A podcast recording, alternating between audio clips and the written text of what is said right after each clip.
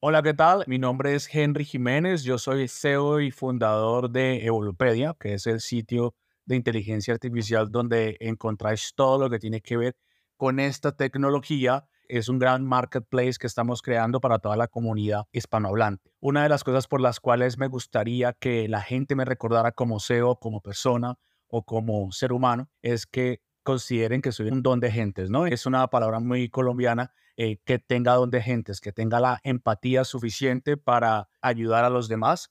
Creo que hacer dinero aportando y ayudando a los demás es posible. Entonces, pues básicamente eso. Bienvenidas y bienvenidos a Próxima Parada Podcast, un espacio de charlas que busca agregarte valor en el tiempo que dura un viaje. Somos Hernán Mojoli, Ignacio Monareto y Tomás Malio. ¿Estás preparado para viajar?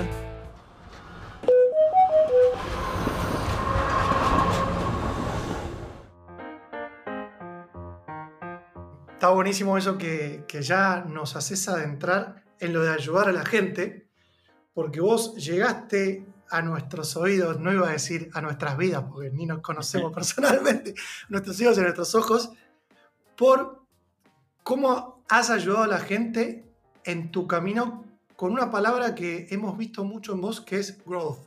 O sea, con el growth, cómo has hecho crecer a empresas y a personas en este último tiempo.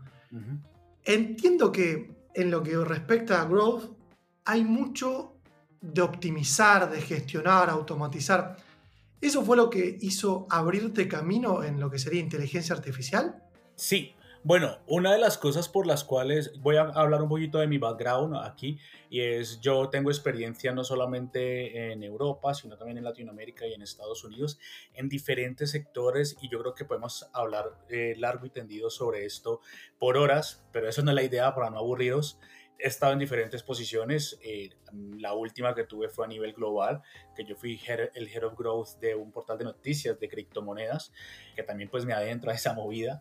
Eh, a la web 3.0, pero también he sido vendedor, he vendido en la calle cuando hice mis primeras eh, en Colombia, después fui gerente de producto, gerente de distrito, después fui, eh, trabajé en diferentes países, gestionando diferentes países, después viajé a Europa y después fui emprendedor, aún estoy siendo emprendedor porque me di cuenta que pues lo mío es que no me controlen, entonces las empresas como que cuando me quieren controlar yo digo pues no me mola y me voy.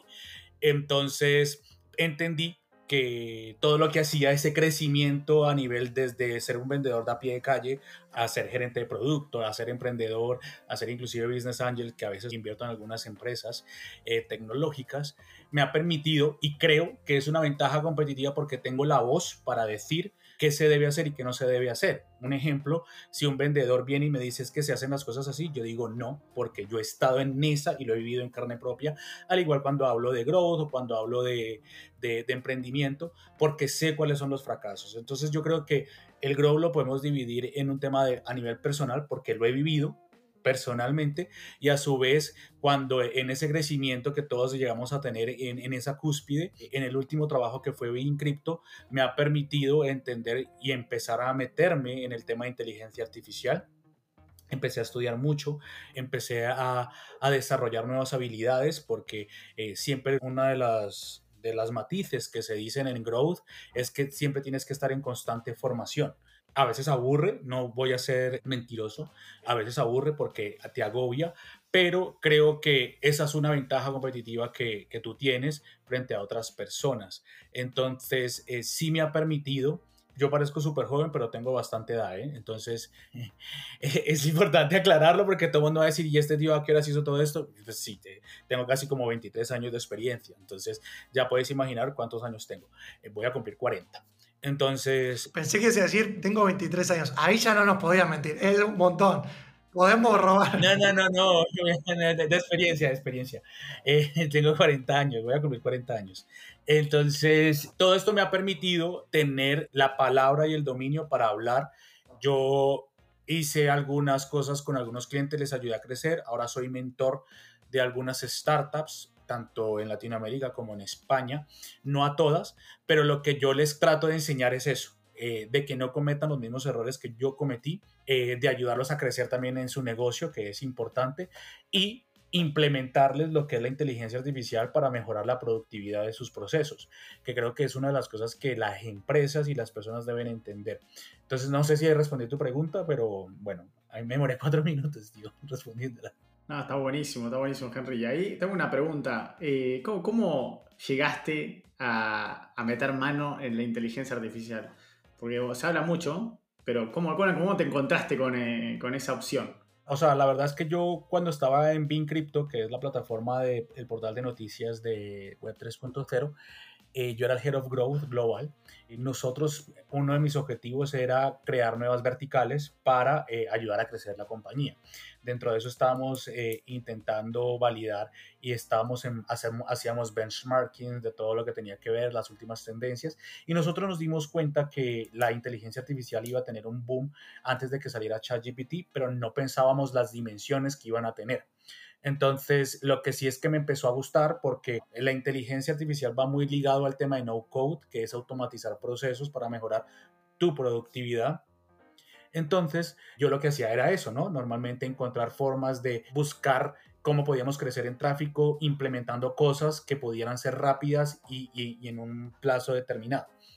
Ahí fue que empezamos a meternos en el tema de la inteligencia artificial, lo vimos como una opción para encontrar nuevas verticales y ahí fue que yo decidí, de hecho yo trabajé hasta febrero de este año en Bean Crypto, pero antes de que saliera esto, una de las cosas que me di cuenta que podía llegar a fallar era que mm, no sabía que iba a ser tanto el boom con ChatGPT, pero nos dimos cuenta que la gente no tenía conocimiento exacto de todo lo que era la inteligencia artificial, porque de hecho la inteligencia artificial viene desde el año de 1949 y ha pasado por diferentes olas, pero el problema aquí es que se volvió multimodal por ChatGPT que todo mundo lo puede usar y es fácil de entender, que es una de las cosas que hace Growth. Haz Growth para que todo el mundo entienda lo que tú quieres vender. O sea, que fue la hostia, fue muy bueno, pero vimos un gap, o yo lo vi particularmente, es que hay muchas herramientas, mucha información, eh, la gente no sabe por dónde empezar Aparte de esto, no inventé la rueda, pero creo que otras personas lo vieron en Estados Unidos, en Norteamérica, lo que yo estaba pensando, y crearon directorios de herramientas de inteligencia artificial. Pero creo que el gap que esta gente tiene, eh, y estoy completamente, yo creo que ustedes están alineados conmigo, es que yo me puedo saber 10.000 herramientas de inteligencia artificial, pero si yo no me sé el nombre, no gano nada. Totalmente. Eh, entonces, claro, pues entonces una de las eh, ventajas que tiene Volupedia cuando decidimos crearlo es que eh, elimino esa fricción que puede haber y es que todas las herramientas están categorizadas por tu profesión o área. Entonces, si tú eres diseñador, vas directamente y encuentras las herramientas de diseño. Si eres si te gusta el audio, los videos, pues vas directamente, de hecho hay para arquitectos, para abogados, categorías para empresas, categorías para WhatsApp. Ordenan la información. Claro, entonces tú vas directamente al grano. Entonces, ese fue una de las primeras eh, cosas por las cuales queríamos generar tracción tenemos tráfico actualmente casi 100 mil visitas, 150 mil visitas al mes, eh, pero también nos dimos cuenta que la gente también quería estar informada y había mucha información, lo que habíamos hablado, porque todo el mundo habla, o sea, todo el mundo habla y, a veces agobia, ¿no? Entonces yo también creé una comunidad que es la newsletter, daba información semanalmente, las filtrábamos y eh, también me servía como punta de lanza para hablar de las herramientas, eh, haciendo como un loop, ¿no? En Growth existe un tema que se llama loop, que es tú haces un Growth Loop metiendo toda la información en un mismo usuario para que en cualquier parte pues tenga la oportunidad de monetizar. Entonces, estamos en esa, en esa etapa. Tengo una comunidad ya Prime, donde pues ya hemos facturado algunas cosas hemos crecido la comunidad, ya tenemos casi 12 mil personas eh, en la newsletter. Bueno, todo esto eh, es una movida que montaña rusa, ¿eh, tío? Como todo emprendedor, pues ustedes me entenderán. A veces no se vende, a veces sí se vende. Entonces ahí estamos. no, eso está buenísimo, está buenísimo. Estás entendiendo todavía a tu audiencia, porque no estás vendiendo una botella de agua, estás vendiendo algo que ya es totalmente nuevo, como me retracto, en realidad estás vendiendo algo que es moderno, que serían las suscripciones y demás, que no es nuevo, pero el agregado de que lo que es totalmente nuevo es la inteligencia artificial, o sea, tu, tu directorio. Y está bueno porque me parece que desde tu know-how, vos recién frenabas la pelota y dijiste, sí, en Estados Unidos ya veníamos viendo esto, en otros lugares también, y vos fuiste sincero y dijiste, yo me quiero enfocar en idioma español, en el enfoque sea España, Latinoamérica. ¿Qué oportunidad vos crees que hay en Latinoamérica respecto al uso de la inteligencia artificial?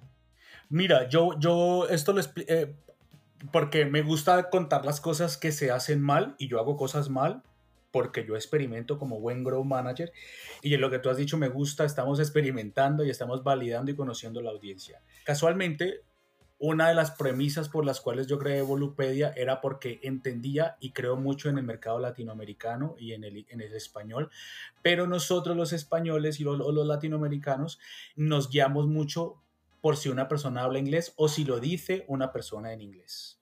Entonces, ese gap se me ha hecho difícil porque viene un español o un latinoamericano a hablar de inteligencia artificial o decir que hay un directorio o hay un sitio donde encuentras todo relacionado a inteligencia artificial, no lo ven tan relevante como si lo hiciera un americano. Me explico. Sin quitarme valor, soy completamente honesto y hay que uno tiene que empezar a, hacer otros canales de adquisición para ir determinar y empezar a tener la autoridad. Entonces, una de las respuestas que tuve frente a esto fue hacer formaciones in company entonces esas formaciones, yo las, por eso viajo mucho por Latinoamérica, evangelizando la inteligencia artificial y sobre ellas hablo de Volupedia. Este es el sitio donde ustedes pueden encontrar. Entonces ha sido complicado porque creo que hay muchas oportunidades, pero eh, la audiencia no es tan fácil de llegar.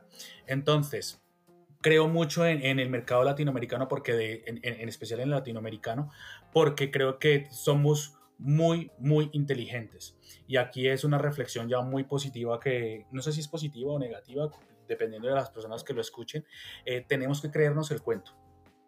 Tenemos que creernos el cuento y, y, no pasar lo que está pasando, que un tío venga que habla español y darle importancia a un americano cuando yo hablo lo mismo que habla el americano, pero dame valor, porque eso es eh, minimizarte, ¿no? Entonces, yo creo que eh, hay mucho, de hecho vosotros, eh, ustedes tienen muchos unicornios en Argentina, pero los que han sabido pensar y darse ese valor son los que son unicornios. Si ustedes empiezan a analizar el proceso de un Rappi, de un Mercado Libre, eh, un Mercado Libre que lucha contra Amazon y Amazon no ha podido entrar, es porque se ha sentado y ha dicho, yo puedo hacerlo. Un Nubank que lo conocemos. Entonces, yo quiero eso, o sea, eh, particularmente entiendo, hay gente muy inteligente, tío, muy conocido, gente muy top en San Francisco, latinoamericanos, en Costa Rica, que estoy, en México, pero la gente cuando viene un americano se cree, eh, o sea, no sé, dicen, wow, no, el wow no hay, o sea,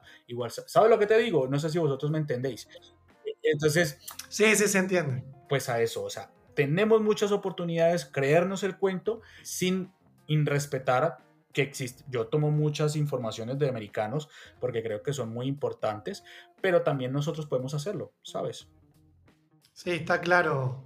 Me parece que estamos en una etapa donde gente como vos actúa como evangelizadora, ¿no? De empezar a sumar conocimiento, sumar conocimiento, para después aprovechar esas oportunidades una vez que estamos, yo, yo lo he hablado con mucha gente, en una etapa como cuando hace 20 años estaba... El boom de las, de las .com, ¿no? Claro, de las .com. Estamos en eso.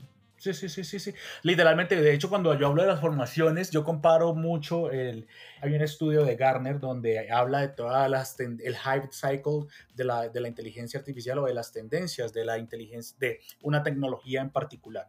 Y existe lo que es eh, el hype que todos estamos viviendo después de ese aprendizaje cómo llega al Valle de la Muerte y cómo después todo se estabiliza. Y eso pasó en las .com y eso está pasando actualmente. Muchas empresas, es, y esto es real, ¿eh?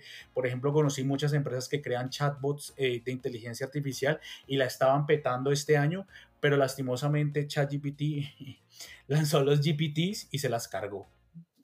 Se las ha cargado, tío. Entonces tienes que tener la capacidad de reacción y de entender el mercado. Existen otras, por eso Evolupedia, yo analizo mucho el mercado y analizo mucho las tendencias, que puede ser que ahorita no esté monetizando como quisiera monetizar, pero mi objetivo es aprender de los errores para mantenerme.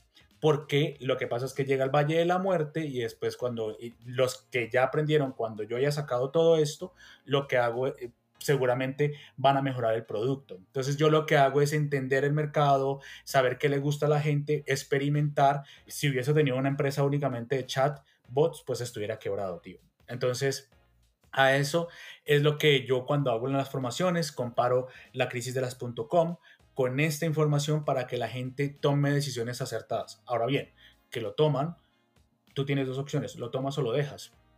Pues ahí ya es decisión de vosotros. Claro, claro, del otro lado. Y también es difícil, ¿no? Con, la velocidad que, crece toda la tecnología. Eh, yo que vengo, o sea, bueno, soy ingeniero informático desde los 14 que meto mano. Tú eres informático, tú eres informático. Sí, y me encanta. Ah, qué guay. Mira, un informático, un, informático que se ríe. Bien.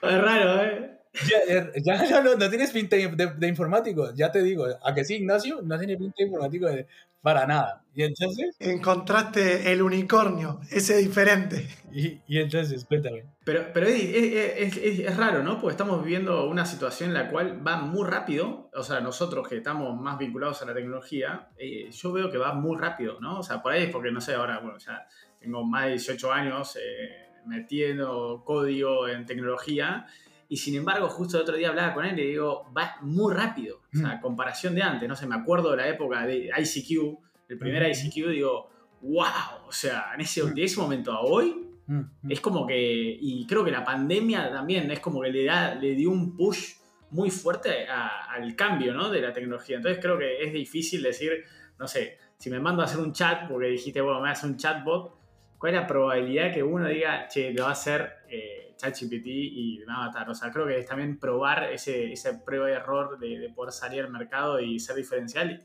pero como vos decías, ¿no? Retroalimentarte para poder seguir brindando un producto o servicio que te, que te diferencia del resto, ¿no? Porque si no, entras no en el valle de la muerte, sino entras en la muerte de, la empresa, ¿no? Eh, y ahí, escuchando lo que vos decías al principio, quiero saber qué le recomendarías a alguien que está queriendo implementar inteligencia artificial, quiere lanzar un producto o servicio y, decís, y bueno, quiero escuchar la, opinión de Henry, metete por acá, eh, me gusta mucho este, este escenario, esta industria, ¿a, dónde lo llevarías? A mí me gusta colocar esto con casos de uso, ¿vale? Y, yo, y, ustedes se van a acordar de mí de, este tema. Y cuando yo, a veces cuando invierto en, startups, una de las cosas que yo miro es las tendencias. Si la tendencia va a ser eh, corta, media o se va a mantener. Cosas positivas. Uno, eh, la inteligencia artificial vino para quedarse, hay que saberla usar. Invito a las empresas a que deben implementarlas, de hecho, y hay que buscar empresas o, soluciones que, se queden en el tiempo. Porque si yo practico algo hoy, digamos yo 3.5 ChatGPT, pero ya existe el 4, si mi tecnología está con 3.5, pues es obsoleta. Entonces hay que analizar muy bien la solución que vas a gestionar, por lo menos que te dure 10 años. Y este ejemplo más claro es Soy Lucía. Es un WhatsApp, no sé si vosotros lo conocéis, eh, de, chat, de WhatsApp eh, en IA. La petó, tío, han levantado dos veces ronda, en, son españoles, han levantado ronda dos veces Claro, en el boom del hype, los venture capital en Estados Unidos, los de Silicon Valley que vieron que había la posibilidad, evidentemente hay una tendencia muy grande porque eh, de hecho es una de las seis tests que uno llega a mirar eh, como Business Angel y es la tendencia y el equipo. Bien, mola, pero hay un problema. Existen grandes corporaciones que fácilmente pueden replicar esa tecnología. Y adivine quién le replicó. han levantado dos veces ronda este año. Ya yo creo que llevan como en 10 millones, de 15 millones de, dólares. Súper rápido. O sea, tío, súper rápido. Pero hace como 15 días Meta sacó su asistente de WhatsApp. Sí. Chao. Te lo cargas. O sea, te cargas el modelo. O sea, analiza muy bien lo que vas a hacer. De hecho, por eso cuando una de, la, una de las, y esto lo debe saber Gerard Growth, si me escucha, creo que no sabe muy bien de Growth, uno tiene que empezar a crear mods, ¿no? Que son barreras de defensa para, para poder identificar. Entonces, vuelvo y, y, coloco de ejemplo también Evolupedia. Evolupedia yo me di cuenta que el, si se convertía únicamente en un directorio de herramientas de inteligencia artificial, empezaron a salir 10, 15 españoles. La verdad es que sí, ¿eh? los hay pero la diferencia, entonces yo dije, pues no me voy a enfocar únicamente en esto, sino que vamos a colocar barreras. Entonces las barreras fue, vamos a colocar noticias, después si el otro va a colocar noticias, pues mientras él está colocando noticias, yo estoy colocando el marketplace de guías, pues mientras si va a colocar marketplace de guías, pues yo voy a colocar que es em, cursos o formaciones, o después creo descuentos para, o, o creo la comunidad. Entonces yo empiezo a acercar la competencia para que se le sea más difícil replicarme. Entonces, evidentemente, esos son los que se mantienen. Entonces, ahorita te pregunto yo, soy Lucía, Karina, Sapio, que también Sapio es latinoamericana, levantó 3 millones de dólares para Latinoamérica y hace lo mismo que Lucía. Dime tú, cuando quieras monetizar esas herramientas, si Meta lo hace, que tiene el control de WhatsApp, ¿a quién le vas a comprar? No, olvídate. ¿Me explico? Entonces, uno de los consejos que doy es analicen muy bien el mercado al que se están metiendo. No den por sentado ni los grandes players ni los pequeños players. Hay que, y si van a meterse a, a, a pelear con grandes players, encuentren los mods que pueden ser esas barreras de defensa para que ellos sean difíciles de replicar. O que para en su momento dado, tío, Meta diga, hostia, te compro. ¿Me explico? Clarísimo. Sí, sí, también lo que me deja pensando esto es, tenemos, voy a separarlo muy a lo bruto, pero dos opciones para la inteligencia artificial. Una es utilizarla para lo que ya hacemos y acelerar procesos, y la otra es utilizarla para crear algo muchas de las personas, creo que lo podríamos separar en esos dos grupos. Muchos dicen, bueno, ya está, creemos esto con inteligencia artificial. Y capaz que es evolucionar lo que ya tenés hecho con inteligencia artificial. Entonces, vos vas a seguir jugando en el mismo mercado, en el mismo terreno que ya conoces, pero a una velocidad mucho más rápida. Claro, claro, total. O sea, tenéis que pensar que cuando vais a crear un producto nuevo, los grandes players, los pequeños players, pero tal vez existe esa solución que tú digas, hostia, mi objetivo es que cuando tenga un millón de tráfico en Evolupedia, me compre eh, un periódico importante. Sí, me la suda. venga, cómprame. claro, porque ellos están viendo un valor que no tienen ellos. ¿Sabes lo que te digo? Porque ellos, inclusive cuando tú analizas, y, una de las ventajas que, que, yo sé que Tomás y tú, Ignacio, pueden llegar a tener igual que yo, es que conocemos diferentes sectores, pero no sectores únicamente a nivel industrial, sino sectores a nivel de corporaciones yo sé cómo trabaja una corporación, yo sé cómo trabaja una startup. Y las tomas de decisiones en las corporaciones y las startups son en las startups más ágiles que en las corporaciones. Entonces, para eso inclusive se crean intraemprendimientos en las empresas para acelerar los procesos. Difíciles de tomar la decisión porque bloquean la innovación. Y ahí es donde ustedes tienen que encontrar ese gap para que en la demora de toma de decisiones llegue una empresa como la mía y diga, ah, pues ya lo han hecho todos ellos, han actuado mucho más rápido, pues comprémosla, porque de aquí a que tomemos la decisión, las 500 personas y las pongamos de acuerdo, pues duramos un año y este ya va avanzando más. ¿Lo ves? Entonces, esas son las cosas que tienen que mirar. Tremendo.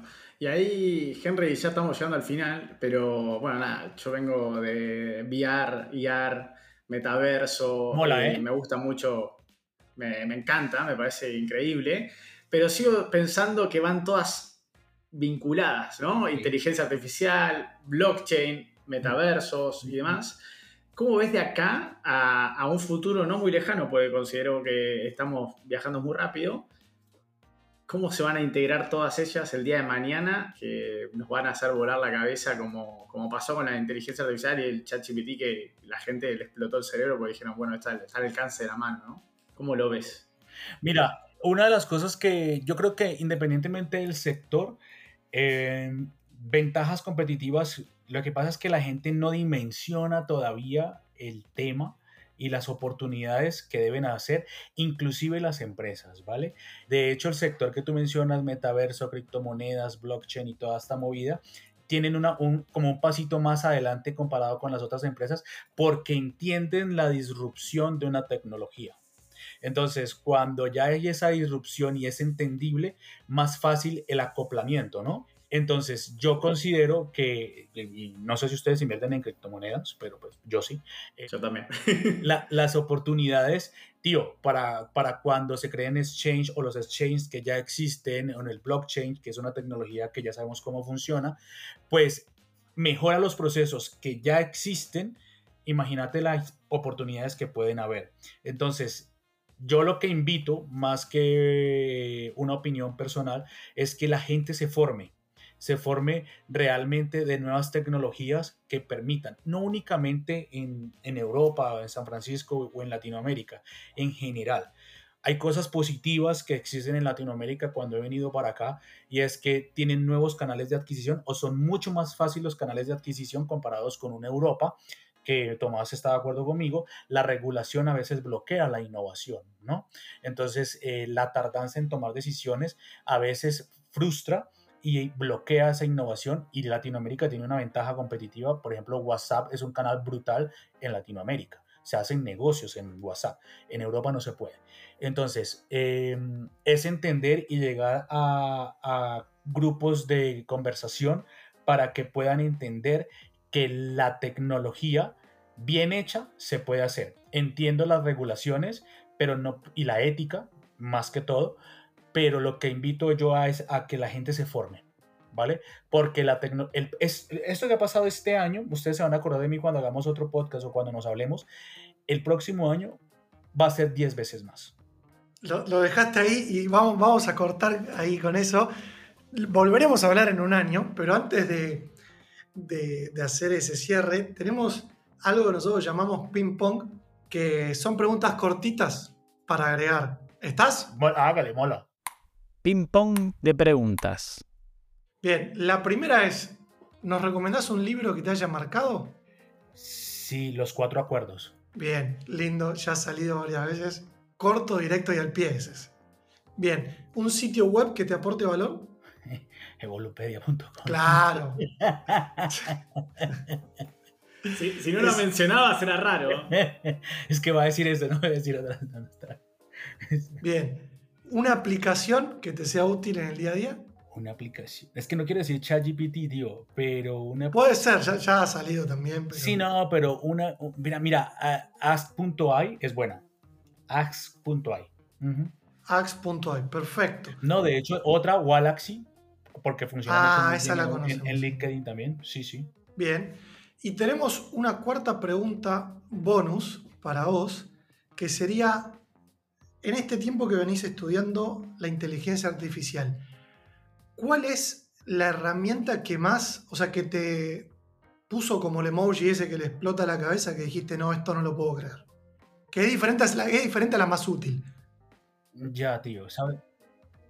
Sí, tío, ¿sabes cuál, tío? De hecho, cuando hice una formación en, ahorita que hice una formación en Barranquilla, cuando estuve en Colombia, eh, para hacer algo diferente porque me recordó a un tío que hizo algo en España y creó como un tema de formaciones y se convirtió en viral y ya lo vende en formaciones en el IFEMA y toda esta movida porque yo dije quiero sorprender y se llama Heijin no sé si la conocéis H-E-Y-G-E-N